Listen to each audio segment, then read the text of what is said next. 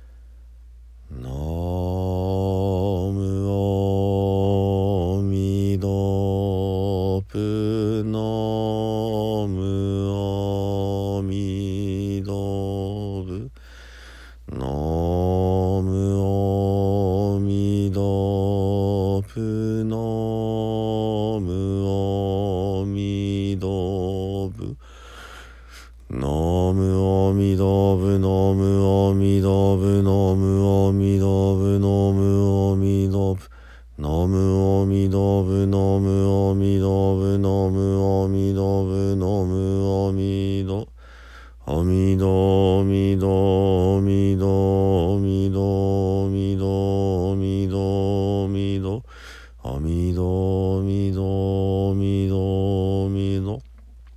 おみどみどみど。みどおみどぶおみどぶのむおみどぶつ。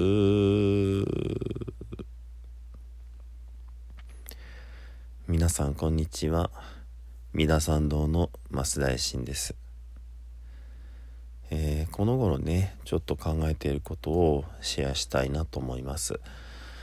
えー宗教の本質はね何かなって考えると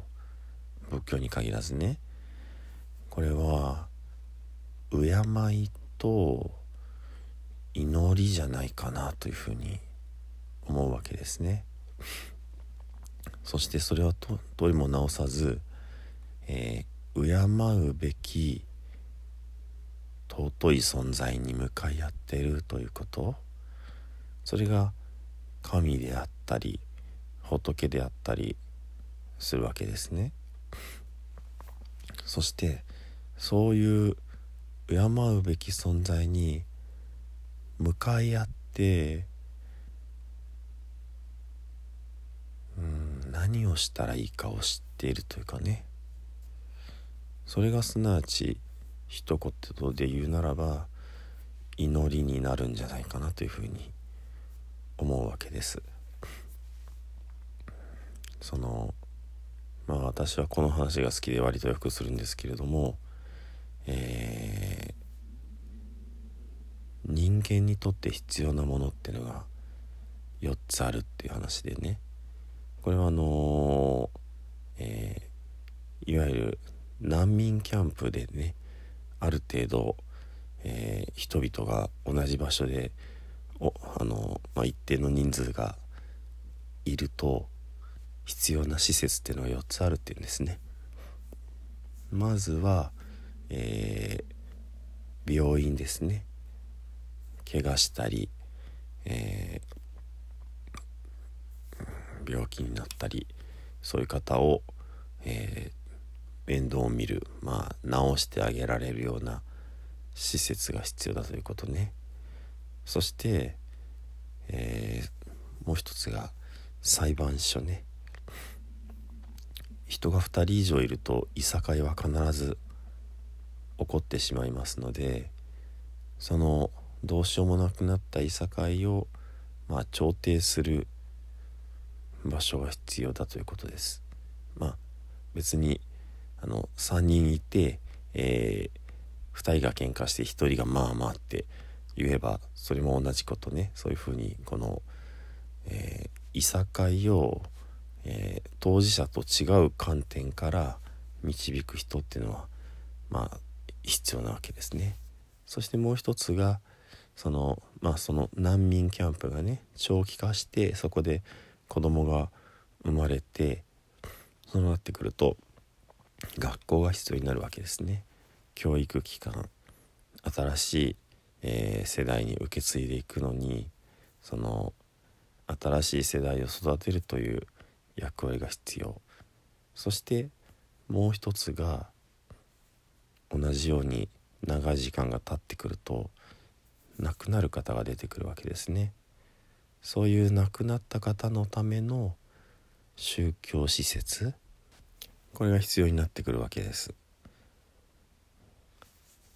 つまり宗教施設の役割というのは、えー、死んでしまった方を何とかするということなんですね。病院でも死んでしまった方に対しては対処のしようがないわけですね。しかしじゃあもう死んじゃったからもうそこに置いといてとかね自分たちの共同体の、えー、外れに捨てに行こうかとかそういったことはね思えない思わないわけです。ひっくり返って自分がそういうふうに扱われたらねもうとてもこう虚しい気持ちになりますよね。つまり、えー、死に対してつまり人間ではどうしようもないところに対してそこを救ってくださる存在である神様や仏様に、えーその死というものをね引き取ってもらうというかねまあ平たく言えばそのお葬式をしてもらうというじゃあお葬式は何かっていうとそういう人を超えた存在へ、まあ、何らかの形でこう申し送りをするとかね、えー、取り継ぐとかねそういった役割になってくるわけですね。ですので初めに戻ってきて宗教の本質は敬いと祈りというところにねあのなるかなと思います。敬うというのは神仏でもあるしまたさらにこれを広げていくと、えー、一人一人の人に対してもまあ普通の人同士とは違ったもっとこう丁寧なね奥深いや優しい眼差しできちんとこう敬ってくださる。ですのであのまあ昔ね困ったことあったらお坊さんに相談しに行こうって。お坊さんはその、えー、悩みを聞いてくれる。で自分の秘密を口外しないだろうとかね。そういう普通の人より一段上のところにいるようなまあお坊さんって仏教のお坊さんに限らないですよ。キリスト教のあの牧師さん神父さんにえー、ご自分の悩みを相談するってこともありましたからね。そんな風にその敬いの、えー、心を持っている。そして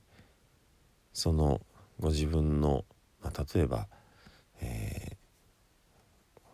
親族が亡くなったとしてご自分の親族のために祈ってくださる存在だとかねそういうところであのうん人々は癒されるし死に対して、まあ、安心してね、あの、向かい合うことができるというかそういうことかなっていうふうに思うわけですね。それで今あの、まあ、私は仏教の浄土宗のお坊さんなわけですけれどもいろんな宗派を見渡すと結構この定義からなんとなくこうこぼれているというかね、えー、まあ、例えば「祈り」という言葉に一種のこう拒絶反応というかアレルギーを持つような立場もあることも知っています。でここがねすごく問題だと思うんですよね。結局世間から望まれている役割というのはそれぞれのご収支でねあの考え方、え立ち位置が違っても全然いいと思うんですそれはむしろその方がいいと思うんですけれどもとはいええー、もう最大公約数ね世間一般から宗教者は何を求められているかってこともちゃんと知らなきゃいけないし受け止めてそれに応えてあげられるようなねそんな風な方向をあのちゃんとやらないといけないと思うんですね。つまり、えー、お坊さんなのに敬い心がないとかお坊さんなのに祈ることをしないとかそれは非常にこう失望感を、えー、買ってしまうだけだと思うんですね。言い分はあると思うんですけどもそのうん例えばあの人にねきちんとこう、えー、ごく日常的な挨拶をするつまり相手のことを敬うみたいなことを自分はしないんだとかね。それはじゃあ自分自身を敬ってるのかもしれないけれども世間ではねなんだあの人ってやっぱり社会常識がみんな社会の人はありますからね。なので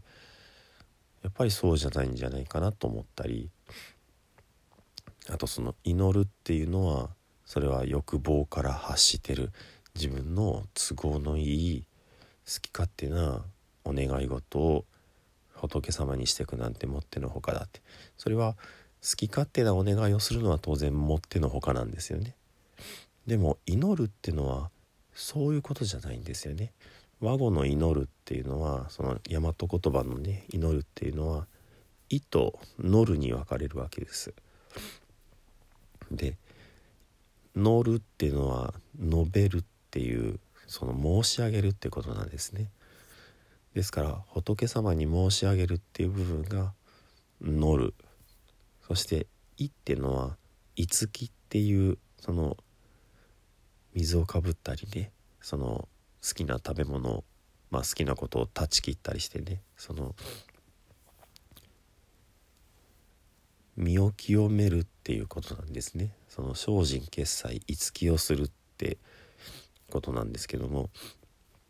つまりその仏様に申し上げるのに自分自身を清めてまあ言う資格があるぐらい清らかな自分にして申し上げるっていうのが祈るなんですね。せっかく水かぶってねもう何日もこう立ち物をしてねで仏様に申し上げる時にどうか宝くじが当たりますようにとかねどうか嫌いなあいつをコテンパンにやっつけますようにとかね全くそんな濁った心から発するような欲望っていうのは言えるはずがないんですよね。ですのでその祈ることは良くないっていうのは一種の詭弁であってやっぱり祈るっていうその純粋なその気持ちまでこう自分自身を高めていくとかねそういうことを否定するっていうのはおかしいと思うんですよね。ちなみにえー、乗るからねもう一つあのー、仲間の親戚の言葉があってそれはすなわち「呪う」なんですね。で呪うっていうのはいつきがないでしょ？つまり自分の欲望で、えー、好き勝手なことを言うのが呪うなんですよ。まあ、濁った心で神様仏様にお願いするっていうのが呪うなので祈るも呪うもほとんど一緒。ただあのお風呂に入ってお願いするのかバッチ格好で言うのかっていうようなねそんな違いなのでむしろその欲望丸けで好き勝手な都合のいいこというのはまあ呪うに近いでしょうね。っていうお話です。宗教では敬う祈る。これが共通だと思うんですね。まあ、敬うをさらにあの広げていくとそこには恐れるということも出てきます。恐れ敬うあまり日常聞かないかもしれないですが畏敬という言葉がありますよね。えー、キャー怖いの恐れるではなくって、えー、かしこまるということですけどね田んぼの田の下に衣の下の部分みたいな字を書くのが恐れる。これはつまり、えー、向かい合った神様仏様と自分の立ち位置を明確にね分かっている。非常に高い存在を前にして自分が非常に小さく卑しく愚かだということを分かっているからこそ恐れるわけですね。こんな取るに足らない私風情が神様仏様の前にいさせていただくだけでも恐縮です。恐れ多いです。それでもなおどうかこれだけは自分なりに身を清めたんです。どうかこの願いだけはこの祈りだけはお聞きください。こういう構図がねその宗教の根本にあると思うんですね。なのでそういう敬う存在にねきちんと向かい合えていないのでは普通の人と一緒というかねうん日常と何も変わらないのでその難民キャンプの4つの施設のうちの最後のね施設の役割は果たせないんじゃないかなって。こんなことを思う次第です。では最後にね十平の念仏をご一緒にお唱えください。土生十年。ナムアミダブナムアミダブナムアミダブナムアミダブ。ナムアミダブナムアミダブナムアミダブナムアミダブ。ナムアミダブツナムアミダブ。